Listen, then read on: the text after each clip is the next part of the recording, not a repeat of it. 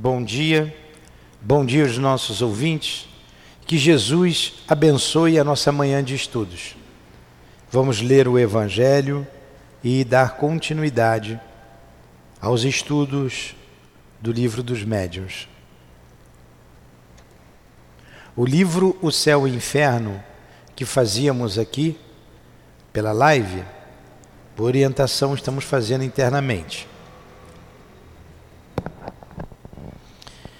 O jugo leve. Vinde a mim, todos vós que estáis aflitos, e eu vos aliviarei.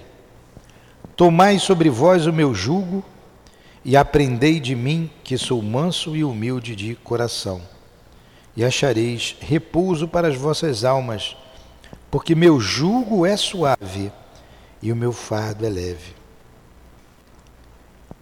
Todos os sofrimentos, misérias, decepções, dores físicas, perdas de entes queridos, encontram sua consolação na fé no futuro, na confiança na justiça de Deus, que o Cristo veio ensinar aos homens.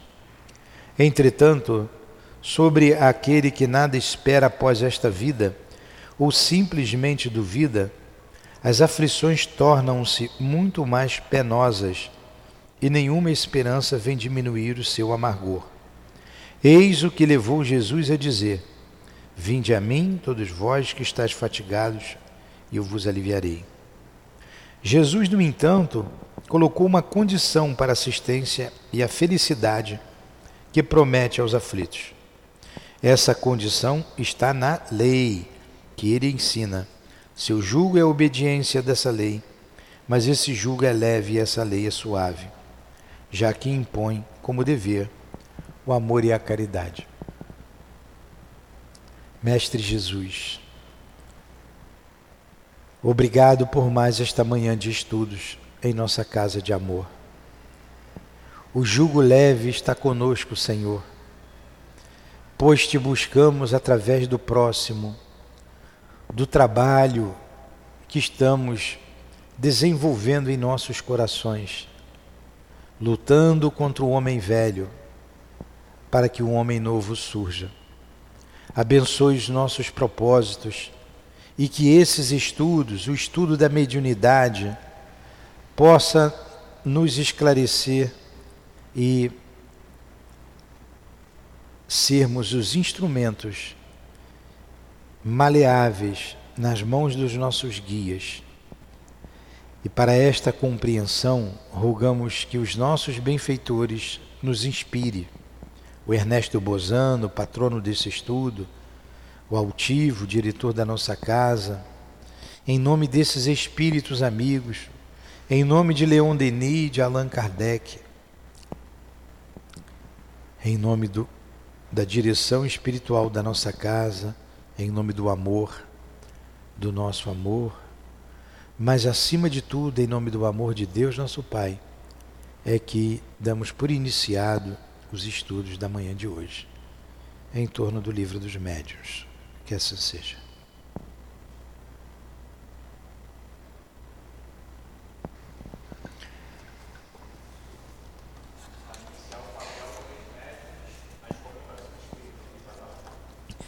Estamos no, na pergunta 19 do item é, 223.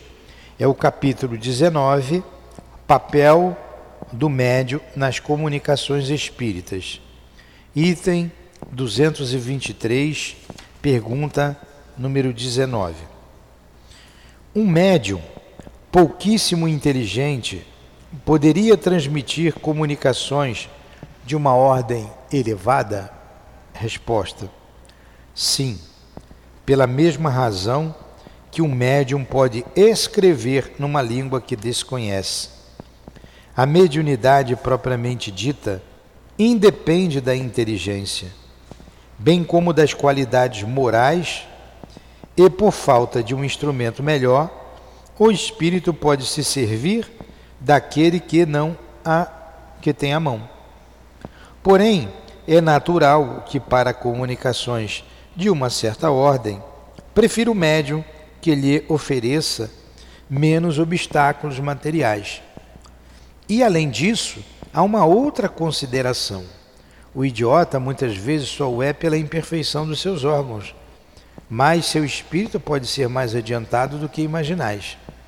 Tendes provas disto através de certas evocações de idiotas mortos ou vivos. Então, o que foi que ele disse aqui?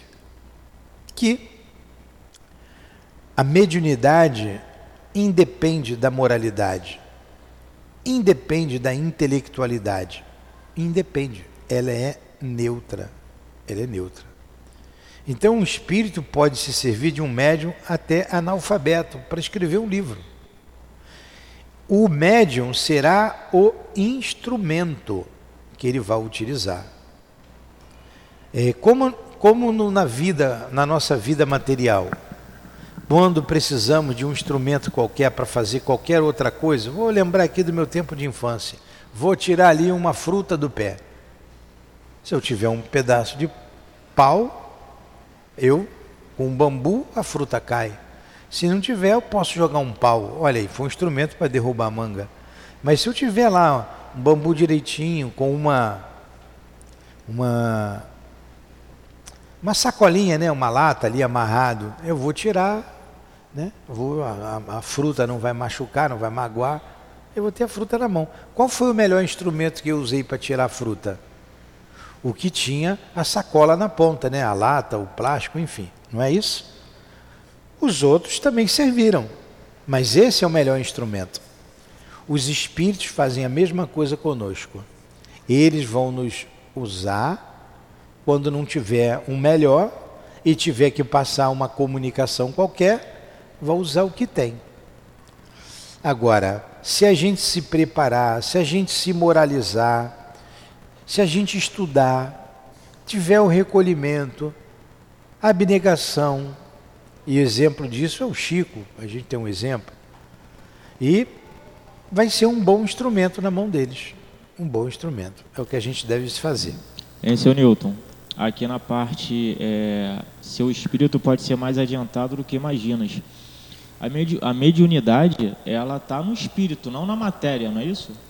A mediunidade está no organismo. O organismo é físico. Está no organismo. Porque eu tenho olhos, mas eu não vejo o espírito. Você tem olhos, mas você vê o espírito. Então, é, é, são, é, é ela está erradicada, você não, você não vê com os olhos da matéria, você vê com os olhos da alma. Mas você tem no seu corpo físico implementos que eu não tenho. Então Kardec diz que está no organismo. É claro que o espírito teve essa experiência, por causa do espírito, aquilo foi dado a ele para ele progredir mais, enfim, mas a mediunidade está no organismo, é orgânica. Nota: Este é um fato constatado pela experiência. Temos evocado várias vezes idiotas vivos que têm dado provas patentes de suas identidades e que respondiam de uma maneira muito sensata e até superior. Este estado é uma punição para, os, para o espírito que sofre pelo constrangimento em que se encontra. Um médio idiota pode, portanto, oferecer algumas vezes ao espírito que quer se manifestar mais recursos de que se supunha vê na Revista Espírita de julho de 1860. Então vamos lá. Ficou bem claro isso? Número 20. De onde vem a aptidão de certos médiuns para escreverem versos, apesar de sua ignorância em matéria de poesia? Resposta. A poesia é uma linguagem eles podem escrever em versos, como podem escrever uma língua que desconhecem. E depois eles podem ter sido poetas numa outra existência. E como já vos dissemos, os conhecimentos adquiridos nunca se perdem para o espírito, que deve chegar à perfeição em todas as coisas. Então o que eles têm sabido lhes dá sem que confiem, uma facilidade de que não dispõe no estado comum. É como o sonâmbulo, que busca nele, no espírito imortal que está ali, o conhecimento que ele tem, trazido de outras encarnações. Então, o médium pode escrever numa língua que ele não conhece. Ele pode fazer isso. É, ele tem, na verdade, ele pode ter, ele na alma dele, no espírito imortal dele, conhecimento daquela língua. Nessa existência ele não tem. E o espírito acessa aquilo com facilidade. Ele pode não saber ler, escrever agora, mas em outra experiência, ele já escreveu, já foi, já foi até um literato, pelo motivo, o motivo pelo qual ele veio analfabeto, né? ele como espírita que sabe, né? se usou mal, o, o, a inteligência, enfim, a gente não sabe.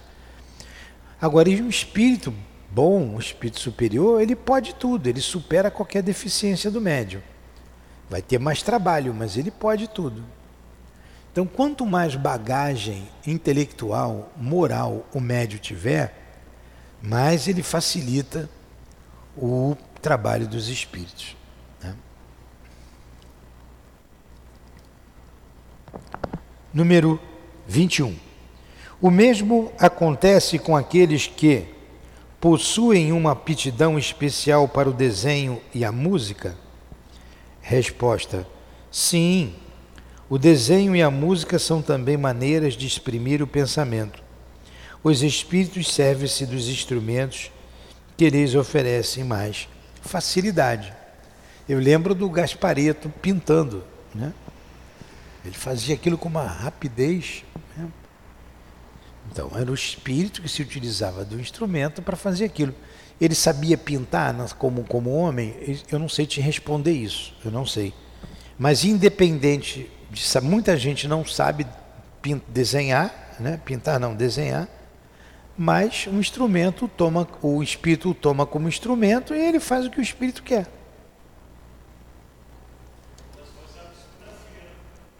É. Na psicografia mecânica, o espírito toma o médium e escreve o que ele quer. Embora passe sempre pelo cérebro do médium. A expressão do pensamento através da poesia, do desenho ou da música depende unicamente da aptidão especial do médium ou da do espírito que se comunica? Resposta: algumas vezes do médium, outras vezes do espírito. Os espíritos superiores possuem todas as aptidões. Os espíritos inferiores possuem conhecimentos limitados. É o que a gente disse. Um espírito superior pode tudo. Ele supera qualquer barreira, qualquer dificuldade. Um espírito inferior, não. Então, o médium sabe desenhar, é, é, tem essa aptidão como, como homem, facilita muito a ação do espírito, facilita. Agora, para um espírito superior, independe do médium ter essa aptidão ou não nessa vida. Tem, tem gente nos ouvindo? Tem perguntas? As pessoas de casa podem nos perguntar. É. Maurício, né? Então, boa viagem para o Maurício. Vai e volte com Deus. Questão número 23. Por que o homem que possui um talento transcendente numa existência não mais o possui na existência seguinte? Resposta: Nem sempre é assim, pois muitas vezes ele aperfeiçoa numa existência o que iniciou numa precedente. Mas pode acontecer que uma faculdade transcendente adormeça durante um certo tempo, para deixar uma outra mais livre para desenvolver-se. É um germe latente que mais tarde será encontrado e do qual alguns traços, ou pelo menos uma vaga intuição, sempre permanecem. Então, o que, que ele está dizendo aqui? É, quando ele pergunta que algum talento que transcende, né, superior a alguma coisa, é transcendente numa existência, é, por que, que ele não possui na seguinte? Porque às vezes não é necessário. Quantas pessoas hoje ele precisa desenvolver outros talentos? Quantas pessoas hoje escondidas numa veste simples e que já tiveram um poder muito grande? Poder de mando, numa corte, seja lá o, o, onde esteve, teve uma vida bastante notoriedade. E agora precisou vir numa vida simples, humilde, escondida. Necessidade. Por que, que um nasce com um problema mental qualquer, se em outra vida ele foi um intelectual? Uma necessidade do espírito. Abusou do, do, do, da inteligência, abusou da beleza física, abusou de qualquer talento que ele tenha. Então é de acordo com a necessidade evolutiva do espírito. Agora vamos para o item 224. É um item que nós vamos lendo, que é comprido, 225 também é bem grande.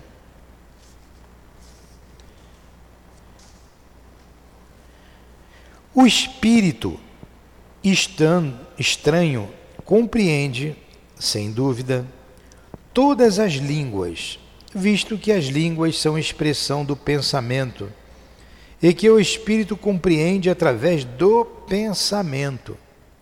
Então, quando o espírito quer falar numa língua qualquer, por exemplo, the book, não, the pencil on the table. the pencil on the table. The book on the table. É uma, é uma, uma frase que todo iniciante, né, a primeira coisa que aprende, né, the book on the table. O livro está sobre a mesa. Né?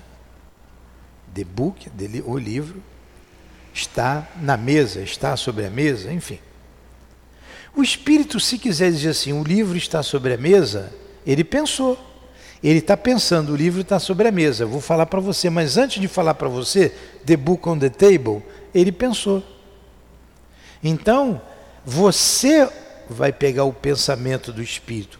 A linguagem do Espírito, o meio de se comunicar no mundo espiritual é através do pensamento. Aí o médium pega o pensamento do Espírito. É. Então eu sou um espírito que só sei falar inglês. O pensamento é a linguagem universal. Eu, então, vou falar que o livro está sobre a mesa. Você já pegou. Ele quer dizer que o livro está sobre a mesa. Independente de dizer the book on the table, ou em mandarim, ou seja lá em que língua for. Eu vou sempre expressar o mesmo pensamento, que o livro está na mesa. Entendeu como é que é? É isso que ele está dizendo aqui. Então vamos lá.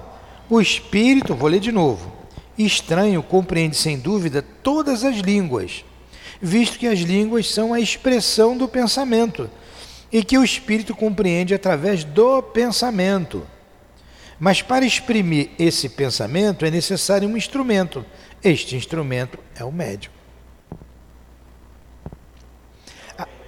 É o intermediário. A alma do médium que recebe a comunicação estranha só pode transmiti-la pelo órgão de seu corpo. Ora, esses órgãos não podem ter, para uma língua desconhecida, a flexibilidade que possuem para que lhes é familiar. Estou me... tá, vendo bem devagarinho, está bem claro, né? Olha aí a mediunidade readicada no organismo. Então ele tem os órgãos, ele vai transmitir o pensamento do espírito, mas ele tem facilidade na língua nativa, na língua que ele tem. Então, o médium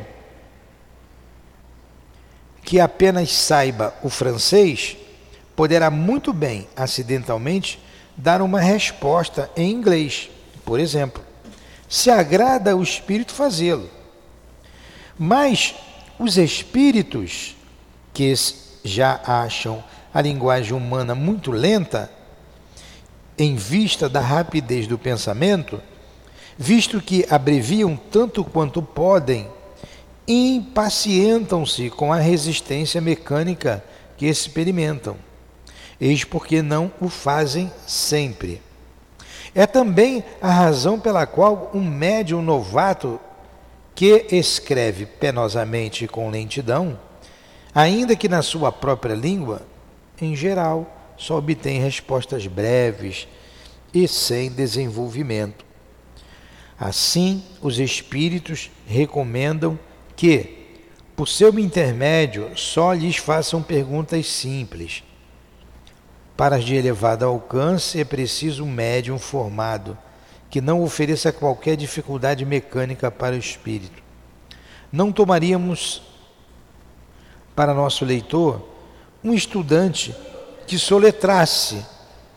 Um bom operário não gosta de servir-se de ferramentas ruins. Acrescentemos uma outra consideração de grande gravidade. Acrescentemos uma outra consideração.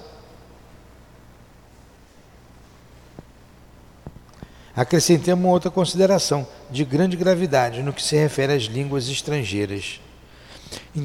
O espírito, quando ele quer que se expresse numa língua, ele vai sobrepujar todas as deficiências do médium, todas as dificuldades que o médium traz. É, ele está fazendo aqui uma analogia, ó, que nós não íamos pegar para o nosso leitor, para ler um texto aqui, um estudante que soletrasse. Então, se alguém que não sabe ler começa a soletrar, a gente não vai botar para falar, porque vai dificultar. É assim que muitas vezes o espírito se, se acha diante de um médium que não tem as qualidades que ele precisa. E ele se impacienta, abrevia muitas coisas, porque ele tem que vencer uma barreira. Essa barreira que é o médium, que o médium coloca para ele. Ó, não tomaríamos para nosso leitor um estudante que soletrasse. Um bom operário não gosta de servir-se de ferramentas ruins. Acrescentemos uma outra consideração de grande gravidade no que se refere a línguas, às línguas estrangeiras. Os ensaios deste gênero são sempre feitos com um objetivo de curiosidade e de experiência. Ora, Nada é mais antipático para os espíritos do que as provas a que tentam submetê-los. Os espíritos superiores jamais se prestam a isso e se afastam, desde que recebam que se quer entrar por esse caminho. Tanto se comprazem nas coisas úteis e sérias, quanto lhes repugna ocupar-se com coisas fúteis e sem objetivo. Então o espírito não quer que ser colocado à prova que tentem fazer o de adivinho. Como eu já citei, eu vi uma pessoa, poxa, perguntar para o médium, um trabalho muito sério, né, de atendimento, se o menino que ela trazia na. O, se a, a, gravidez dela era de um menino ou de uma menina. Pô, o médium ficou danado da vida. E o espírito deve ter ficado olhando lá para a pessoa, né? Pô, como é que eu vou fazer uma pergunta dessa? Você tem tantos métodos aí para saber se é menino ou menina? E o que, que o médium respondeu? É um espírito amigo. É um espírito amigo. Acabou. Foi adiante, chamou para atender outra pessoa. Então os espíritos não se fazem de adivinho, eles não gostam disso. A gente tem que saber o que vai perguntar. É, o que quer perguntar.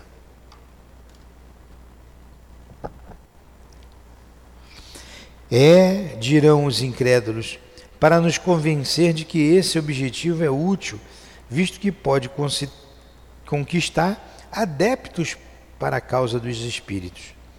A isto, os espíritos respondem: nossa causa não necessita daqueles que possuem bastante orgulho para julgarem-se indispensáveis.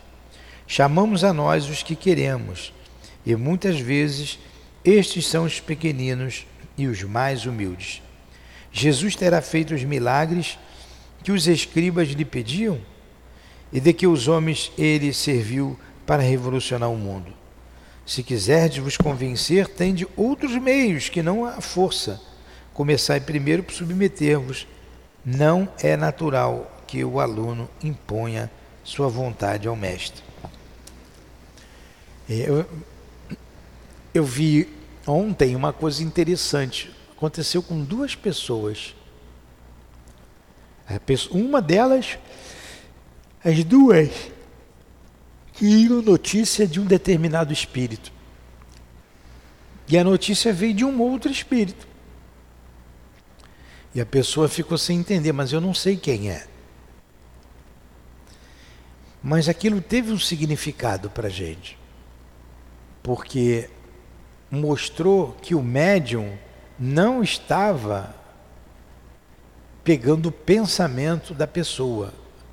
E nem o espírito fez aquilo que ele fez o que era para ser feito. Ele não atendeu o que a pessoa queria. Ele deu uma ou um outro espírito que deu a comunicação e que essa pessoa, uma delas, ficou meio frustrada. Porque queria a notícia da mãe.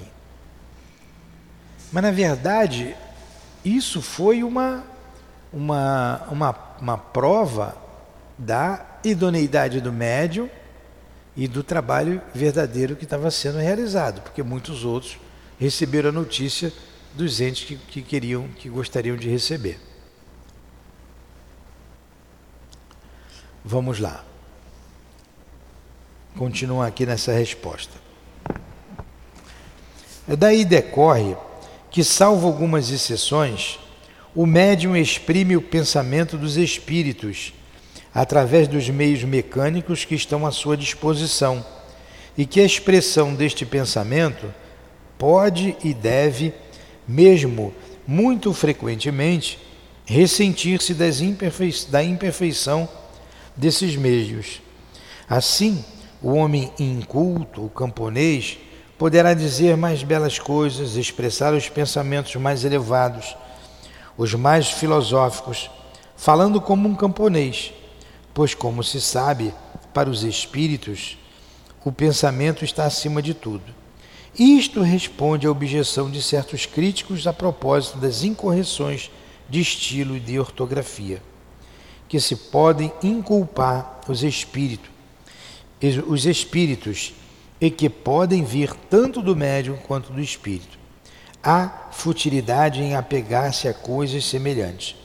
Não é menos pueril dedicar-se a reproduzir essa incorreções, essas incorreções com minuciosa exatidão, como os vimos fazer algumas vezes.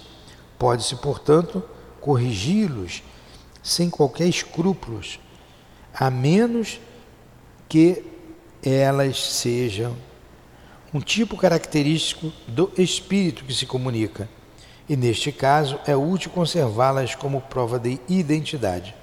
É assim, por exemplo, que vimos o espírito escrever constantemente Julie, sem o S, ao falar ao seu neto, porque quando vivo ele escrevia desta maneira.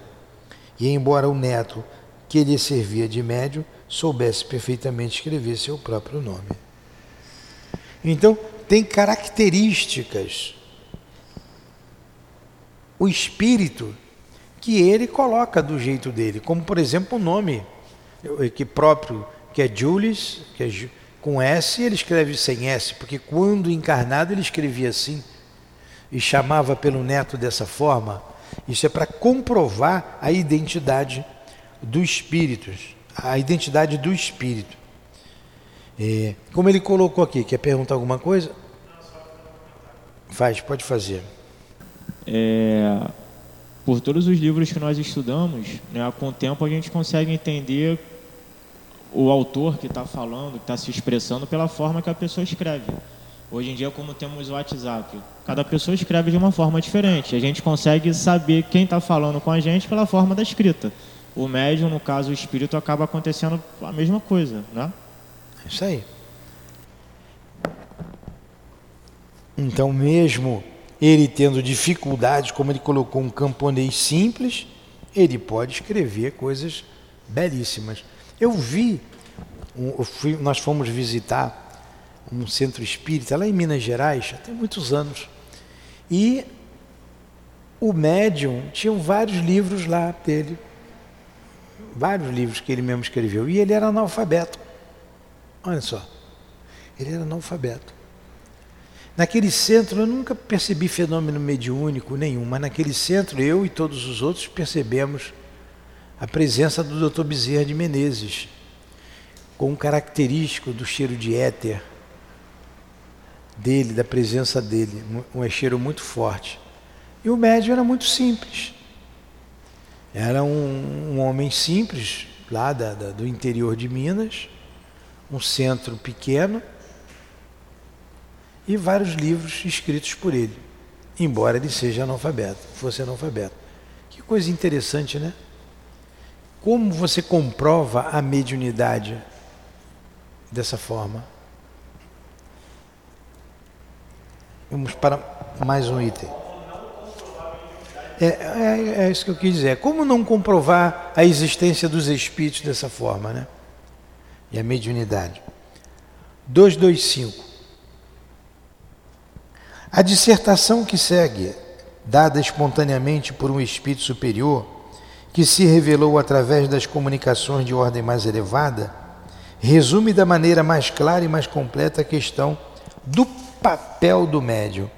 Então é uma mensagem grande de Erasto e de Timóteo. Erasto a gente sabe que foi lá discípulo de Paulo, né? Vamos ver a, a mensagem, vamos ver se dá tempo da gente ver toda essa mensagem. Eu vou ler aqui corridamente, tá? Qualquer que seja a natureza dos médiums escreventes, sejam eles mecânicos, semimecânicos ou simplesmente intuitivos, nossos processos de comunicação com eles não variam essencialmente. De fato, nós nos comunicamos com os próprios espíritos encarnados, como com os espíritos propriamente ditos, apenas pela irradiação do nosso pensamento. Então, para o espírito é indiferente se comunicar através da intuição, da mecânica ou da semimecânica. Porque eles se comunicam conosco como eles se comunicam entre eles, através do pensamento. A faculdade que o médium tem, que é a ferramenta que o espírito vai se expressar. Nossos pensamentos não necessitam de vestimenta da palavra para ser compreendido pelos espíritos e todos os espíritos percebem o pensamento que desejamos transmitir-lhes, tão somente porque dirigimos este pensamento na direção deles, e isto em razão de suas faculdades intelectuais. Quer dizer que tal pensamento pode ser compreendido por tais ou quais espíritos, conforme o adiantamento deles, enquanto que em tais outros este pensamento não desperta qualquer lembrança, nenhum conhecimento no fundo dos seus corações ou dos seus cérebros. Não é perceptível para eles. Neste caso, o espírito encarnado que nos serve de médium está mais apto a exprimir nosso pensamento a outros encarnados, embora não o compreenda mais do que um espírito desencarnado e pouco adiantado poderia fazê-lo se fôssemos forçados a recorrer à sua intermediação, porque o ser terrestre coloca seu corpo como instrumento à nossa disposição, o que o espírito errante não pode fazer. Entendeu o que eu li? Não, porque você não prestou atenção. Como vou ler de novo, vou ler devagar esse segundo parágrafo. Nossos pensamentos, pensamento de quem? Do espírito os nossos pensamentos não necessitam de vestimenta da palavra para ser compreendido pelos espíritos. E todos os espíritos percebem um pensamento que desejamos transmitir-lhe. Tão somente porque dirigimos este pensamento na direção deles, e isto em razão de suas faculdades intelectuais. que foi que eu li aqui? Entre eles, os espíritos transmitem o pensamento um ao outro sem usar a palavra articulada, como nós estamos usando aqui. Ó, vou pensar em alguma coisa que eu, tô, que eu quero falar com você. Você captou meu pensamento? Não. Eu preciso articular. Eu disse, Rafaela, presta atenção.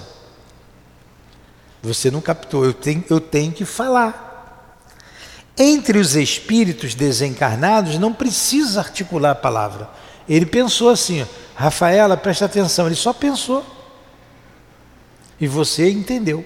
Ele não precisa falar. É dessa forma, desta mesma forma, desta forma, que ele, o espírito desencarnado, se comunica com o encarnado. Da mesma forma que eles se comunicam entre eles, eles se comunicam conosco. De, de pensamento a pensamento. De pensamento a pensamento. É o Newton. Eles se expressam através dos pensamentos entre eles e nós nos expressamos através da matéria. Da palavra, é isso aí. É isso aí. Quer dizer que tal pensamento pode ser compreendido por tais ou quais espíritos, conforme o adiantamento deles. Enquanto que em tais outros, este pensamento, não despertando qualquer lembrança, nenhum conhecimento no fundo de seus corações, de seus cérebros, não é perceptível para eles. Dependendo desse pensamento, do alcance desse pensamento, vai ter espírito que não vai entender o que ele está querendo dizer. Da mesma forma que chegar aqui um professor que fale muito difícil para a gente, mas que no, no ambiente dele, nas relações que ele tem, uma, seja uma linguagem comum, a gente fica difícil, a gente não vai compreender. Dependendo da elevação de como ele fala, a gente não compreende. Como muita coisa que a gente fala aqui na nossa linguagem urbana, se eu chegar lá numa tribo de índios, eles não vão entender. Se eu disser para o índio assim, uma coisa simples para a gente. Olha, tem que botar o leite na geladeira para ele não estragar. Não esquece de botar o leite na geladeira para não estragar. Se eu falar para o índio, tem que colocar o leite na geladeira para não estragar. Ele não tem geladeira. Ele está lá no meio do mato, isolado. Ele, o que, que é geladeira? O que, que é estragar? Hã? É, não, não, não, tem, não tem como eu falar. Não tem como eu explicar para ele o que é uma geladeira. Aí ele vai me perguntar, mas como é que isso funciona? Ah, tem que ter energia elétrica. Mas o que, que é energia elétrica? Pronto, aí nem eu vou saber explicar para ele. Está entendendo? É, é, é, isso que ele está dizendo. De um espírito para espírito, tem espírito que vai entender, tem espírito que não vai entender, de acordo com o seu grau evolutivo. Aí ele continua aqui, ó. É, conforme o adiantamento deles, enquanto que em tais outros este pensamento não despertando qualquer lembrança, nenhum conhecimento no fundo de seus corações, dos seus cérebros, não é perceptível para eles.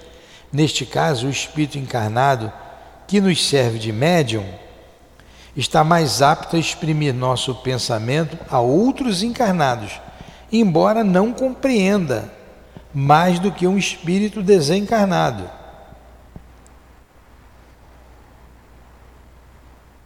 E pouco adiantado poderia fazê-lo se fosse forçados a recorrer à sua intermediação. Porque o ser terrestre coloca seu corpo como instrumento à nossa disposição, o que o espírito errante não pode fazer. Então o encarnado coloca o espírito, o seu corpo, à disposição do espírito errante. Espírito errante, o espírito que está na erraticidade. Erraticidade é um lugar onde se encontram todos os espíritos que precisam reencarnar. Ele não passaria para um outro espírito inferior a dele o pensamento para o espírito passar para a gente. Então ele, ele recorre a nós. Embora ele esteja muito superior a mim, eu vou pegar o pensamento dele e transmitir. Embora nem entenda, ele vai superar as minhas dificuldades materiais para poder é, fazer-se claro com o seu pensamento. Entendeu? Entendeu agora, Rafaela?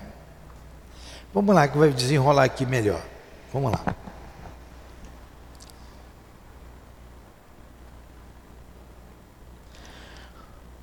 Assim, quando encontramos no médio o cérebro povoado de conhecimentos adquiridos na sua vida atual e seu espírito rico em conhecimentos anteriores latentes, apropriados para facilitar nossas comunicações, nós nos servimos dele preferencialmente, porque com ele o fenômeno da comunicação torna-se mais fácil do que com o médio cuja influência fosse limitada e os conhecimentos anteriores tivessem permanecido insuficientes.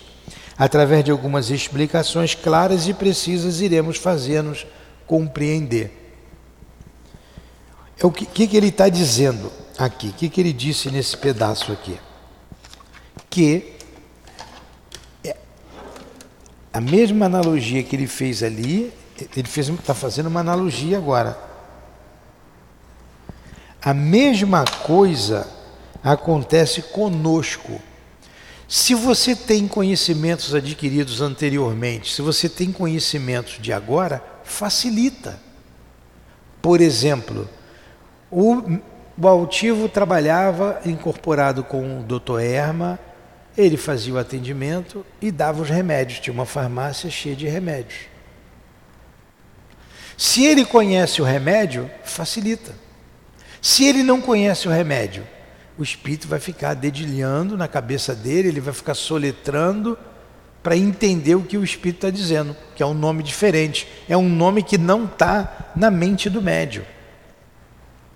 O que, que o altivo passou a fazer? É o que ele nos diz. Ele passou a ler bula de remédio. A ler bula de remédio para saber para que aquele remédio precisava. Então, o espírito, quando acionava o cérebro dele, facilitava a mensagem. Entendeu? A gente vai continuar nessa comunicação a aula que vem, porque já estamos aí com 45, vamos para 50 minutos de aula, e eu vi que essa aula aqui tem que ser mais devagar. Esse é o Newton. Então, como tem aqui ainda três páginas desse item, a gente vai parar por aqui. Última pergunta. Seu Newton, é, os médiums, quando, por exemplo, psicografia ou quando incorpora algum espírito, fica geralmente exausto, fica cansado. O espírito tem, é, é tem o mesmo não é o mesmo cansaço, mas ele também fica de certa forma cansado quando faz algum trabalho com o médium? Não, não. O cansaço é material, é do médium. Quanto mais levado o espírito, menos ele sente. Então, é, tem espíritos que descansa três minutos por dia. Fica renovado um minuto por, por, por, dia, cinco minutos por mês. E o descanso dele não é igual a gente, tem que dormir, reparar as forças. Não, é desparecer a cabeça, ver uma coisa diferente. É, num, espírito não cansa como a gente, não, não tem nem comparação. Então vamos continuar, vamos terminar. Alguma pergunta? Agradecemos então a Deus, agradecemos a Jesus por esses momentos de amor, de instrução, de segurança, de paz. Agradecemos ao Baltivo, a Allan Kardec, aos espíritos guias da nossa casa, ao Ernesto Bozano, pelas aulas, pelo estudo de hoje, pela inspiração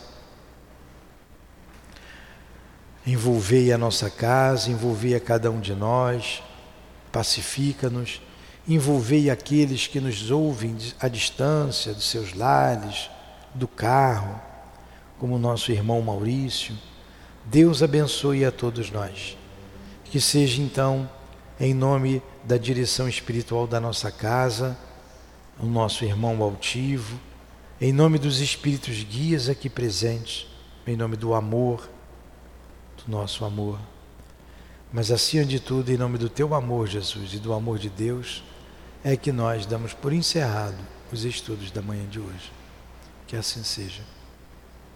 Graças a Deus.